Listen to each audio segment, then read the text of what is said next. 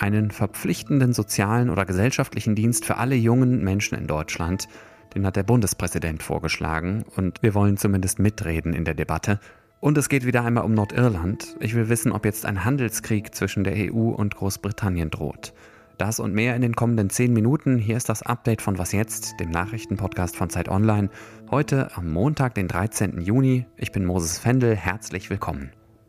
Der Redaktionsschluss für diese Folge war um 16 Uhr. Werbung. Diese Woche in der Zeit? Die Bücher des Frühlings. 16 Seiten blühende Fantasie. Von gefährlichen Liebschaften, einer Flucht auf dem Mississippi und magische Erzählkunst. Das Literaturspezial zur Buchmesse in Leipzig. Die Zeit, Deutschlands größte Wochenzeitung. Jetzt am Kiosk oder direkt bestellen unter zeit.de/slash bestellen. Als ich das Thema am Sonntag gesehen habe, dachte ich kurz, nicht schon wieder. Bundespräsident Frank-Walter Steinmeier hat sich in der Bild am Sonntag dafür ausgesprochen, dass alle jungen Menschen in Deutschland einen Pflichtdienst leisten. Seit Deutschland vor ziemlich genau elf Jahren die Wehrpflicht ausgesetzt hat, kommt das Thema regelmäßig wieder hoch. Die frühere Bundesverteidigungsministerin Annegret Kramp-Karrenbauer zum Beispiel hat Ende 2019 schon mal einen ganz ähnlichen Vorstoß gewagt wie jetzt der Bundespräsident. Steinmeier sagt, und ich zitiere ihn jetzt wörtlich, Gerade jetzt, in einer Zeit, in der das Verständnis für andere Lebensentwürfe und Meinungen abnimmt, kann eine soziale Pflichtzeit besonders wertvoll sein. Man kommt raus aus der eigenen Blase, trifft ganz andere Menschen, hilft Bürgern in Notlagen. Das baut Vorurteile ab und stärkt den Gemeinsinn. Zitat Ende. Ich habe das erstmal für eine typische Sommerloch-Diskussion gehalten. Allerdings habe ich den Eindruck, dass das Thema viele Menschen beschäftigt, zum Beispiel im Internet, aber auch heute Morgen bei uns in der Redaktionskonferenz. Und deswegen war es mir wichtig, darüber auch heute hier im Podcast zu sprechen. Meine Kollegin Isolde Rudorfer hat eine ganz klare Meinung zu Steinmeiers Vorschlag. Sie ist 22, spricht also für diejenigen, die von so einer Dienstpflicht am meisten betroffen wären, nämlich die jungen Menschen in Deutschland. Hallo Isolde. Hallo. Warum hältst du nichts von Steinmeiers Vorschlag? Also mich hat dieser Vorschlag ehrlich gesagt total empört, als ich davon gehört habe. Und zwar ist es nämlich so, dass junge Leute eh schon total aktiv sind in der Gesellschaft. Also fast die Hälfte aller jungen Menschen zwischen 14 und 25 ist gesellschaftlich aktiv und das ist mehr als der Bundesdurchschnitt. Noch dazu sind es gerade wir Jungen, die während der Corona-Zeit, also während zwei Jahren, besonders viel einstecken mussten, die auf normales Studium verzichtet haben, auf normale Schulzeit, auf Abschlussfeiern oder ein Gap hier. Also all das, was halt zu so normalen Jugend dazugehört. Und das alles haben wir gemacht, nicht weil wir Jungen besonders gefährdet waren, sondern weil die Älteren gefährdet waren. Und deswegen finde ich, ist das so ein klassischer Vorschlag von einem älteren Politiker, der etwas entscheiden will, was jüngere Menschen betrifft, aber überhaupt nichts damit zu tun hat, was junge Leute eigentlich wollen. Es gibt aber doch eine Menge Leute, die die Idee richtig gut finden, weil sie, wie der Bundespräsident, meinen, dass eine Dienstpflicht den gesellschaftlichen Zusammenhalt stärkt. Oder sie argumentieren, dass junge Leute zwischen Schule und Ausbildung oder Uni einfach mal ihren Horizont erweitern sollten und da würde so eine Dienstpflicht helfen. Einfach mal was komplett anderes machen für eine Weile. Was antwortest du denen? Also grundsätzlich stimme ich da natürlich total zu. Mehr gesellschaftlicher Zusammenhalt ist immer besser und seinen Horizont zu erweitern ist immer gut. Aber ich verstehe nicht, warum die Verantwortung dafür nur bei jungen Leuten gesehen wird. Also mehr gesellschaftlicher Zusammenhalt, das muss ja dann aus allen Generationen kommen und nicht nur aus jungen.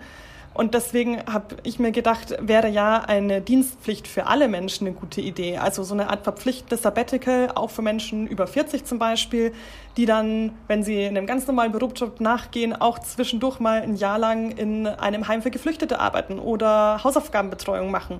Und die können genauso dann ihren Horizont erweitern und für gesellschaftlichen Zusammenhalt sorgen. Nicht nur die Jungen. Eine Dienstpflicht für junge Menschen fordert der Bundespräsident. Eine Dienstpflicht für alle Menschen fordert Isolde Rudorfer. Sie hat dazu auch einen Kommentar geschrieben, den Sie auf Zeit Online finden. Wenn Sie mir Ihre Meinung zu Steinmeiers Vorschlag schreiben wollen oder zu Isoldes Gegenvorschlag, können Sie das gerne machen per Mail an wasjetzt.zeit.de. Danke, Isolde. Danke dir. Und auch das folgende Thema hat schon eine ziemlich lange Vorgeschichte. Die Europäische Union und Großbritannien streiten ja schon länger über das Nordirland-Protokoll, das die Beziehungen zwischen Nordirland und der Republik Irland seit dem Brexit regelt. Kurz zur Erinnerung, Nordirland gehört zum Vereinigten Königreich, liegt aber auf derselben Insel wie das EU-Mitglied Irland. Um eine harte Grenze zwischen den beiden zu verhindern, ist Nordirland auch nach dem Brexit in der Zollunion und im europäischen Binnenmarkt geblieben Und es ging nicht nur um die Grenze an sich, sondern vor allem darum zu verhindern, dass der blutige Konflikt zwischen dem unionistischen Norden und dem republikanischen Süden wieder ausbricht. Die Grenze verläuft seitdem durch die irische See, das gefällt der britischen Seite aber nicht, und sie hat daher schon im vergangenen Monat angekündigt, das Nordirland-Protokoll einseitig aufzukündigen. Noch heute will die Regierung von Boris Johnson dem Parlament in London einen Gesetzentwurf dazu vorlegen. Das passiert aber erst nach Redaktionsschluss dieses Podcasts. Unsere London-Korrespondentin Bettina Schulz hat den Entwurf aber schon vorher lesen können. Erstmal hallo Bettina. Ja, hallo nach Berlin. Was steht denn drin in dem Entwurf? Also die EU wollte die Probleme im Handel innerhalb des geltenden Protokolls angehen, ja. Und London schlägt jetzt aber vor, dass das Protokoll selbst, also die Grundvereinbarungen des Protokolls abgeändert werden. Also zum Beispiel es war vereinbart worden, dass Nordirland zum Binnenmarkt gehört. Also deshalb dort die EU-Regulierungen für Waren, für Staatshilfe, für Mehrwertsteuer gelten. Und dass der Europäische Gerichtshof diese EU-Regeln im Streitfall auslegen und beurteilen soll.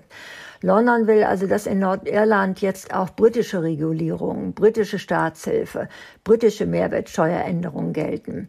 Also die Regierung will, dass bei einem Großteil der Warenlieferungen, zum Beispiel von Großbritannien nach Nordirland, komplett auf Zollformalitäten und Kontrollen verzichtet wird.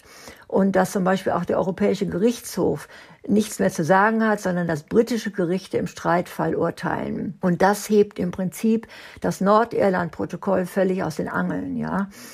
Also man muss jetzt wirklich mal sehen, wie das hier weiterläuft und was auch die EU sagt. Jetzt hat die EU Großbritannien ja schon gewarnt vor einseitigen Maßnahmen. Sie wirft London vor, internationales Recht zu brechen. Und Boris Johnson, der britische Regierungschef, hat erstmal beschwichtigt, man wolle lediglich Dinge vereinfachen. Johnson hat aber seinerseits auch die EU vor einem Handelskrieg gewarnt. Für wie wahrscheinlich hältst du einen Handelskrieg zwischen Großbritannien und der Europäischen Union? Ja, also das sind wieder mal starke Worte von Boris Johnson. Von Seiten der EU wird überhaupt nicht an einen Handelskrieg gedacht.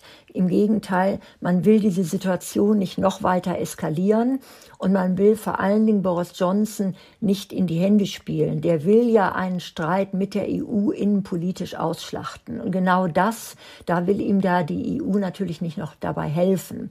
Also die EU wird sich sehr zurückhalten und sie macht das jetzt anders. Es gibt ja auch andere Abmachungen, die zwischen Großbritannien und der EU geschlossen werden sollen, zum Beispiel Horizon. Das ist ein ganz großes, wichtiges Forschungsprogramm der EU, an dem auch äh, britische Forscher sehr gerne teilnehmen möchten, es bisher auch gemacht haben. Und da setzt zum Beispiel jetzt die EU mit der Kneifzange an und sagt, also wenn ihr jetzt hier beim Nordirland-Protokoll solche Schwierigkeiten macht, ja, dann äh, lassen wir euch jetzt erstmal auch nicht als assoziiertes Mitglied an unserem Horizon-Programm teilnehmen. Ja, also die EU wird jetzt auch frostig und legt da halt eben andere Abkommen auf Eis. Ja, und ehrlich gesagt muss man auch sagen, dass die EU so ein bisschen darauf wartet, ob es hier nicht auf Dauer letztendlich eine andere Regierung äh, gibt, mit der dann vielleicht viel diplomatischer diese Nordirland-Sache gelöst werden kann. Denn diplomatisch kann man das lösen. Ja, man braucht nur jemanden hier auf London Londoner Seite, der das Ganze nicht innenpolitisch ausschlachten will. Ich fasse wie immer kurz zusammen. Ein Handelskrieg zwischen der EU und Großbritannien ist unwahrscheinlich, sagt Bettina Schulz. Bis das veränderte Gesetz zum Nordirland-Protokoll verabschiedet wird, dauert es wahrscheinlich noch Wochen oder sogar Monate. Und möglicherweise ist bis dahin in London schon eine andere Regierung als die bisherige im Amt. Wir werden das natürlich im Auge behalten mit dir, Bettina. Vielen Dank für heute. Ja, danke. Alles Gute nach Berlin. Was noch? Sind Sie auch so ein Listenmensch wie ich? Dann habe ich vielleicht was für Sie. 101 Dinge, die den Sommer besser machen, haben meine Kolleginnen und Kollegen aus unserem Ressort Z zusammengetragen. Ich glaube, da ist wirklich für alle was dabei. Was mir besonders gefällt, ist die Mischung aus kleinen und großen Dingen, aus ernsten und albernen, aus naheliegenden und verrückten. Ich werfe Ihnen jetzt einfach mal wahllos ein paar davon zu. In einer Scheune im Heu übernachten, im Freibad die Letzten sein, das Geräusch von Zikaden. Im Urlaub Klatschzeitschriften auf Landessprache lesen, ob man die spricht, ist egal. Picknick in der Mittagspause. Saunatage. Genauso gut wie im Winter, nur dass es niemand weiß. Einmal zu Sonnenaufgang aufstehen, die kühle Luft genießen. Seen finden, an denen man noch nicht war. Hinfahren. Diese und noch viel mehr Tipps für den Sommer finden Sie auf Zeit Online. Ich habe Ihnen die Liste aber auch nochmal verlinkt. Viel Spaß damit und einen schönen Sommer. Das war das Update von Was jetzt? Morgen früh hören Sie hier Elise Landcheck. Sie spricht unter anderem darüber, wie Bundeswirtschaftsminister Robert Habeck das Kartellrecht verschärfen will. Und wie schon gesagt, können Sie mir auch gerne eine Mail schreiben an wasjetzt.zeit.de. Ich bin Moses Fendel, danke fürs Zuhören und kommen Sie jetzt gut in den Feierabend. Haben Sie gedient? Ich bin in Maschinenarbeit ausgebildet. Ich meine, wo haben Sie gestanden? Gestanden? Ich habe nur gesessen.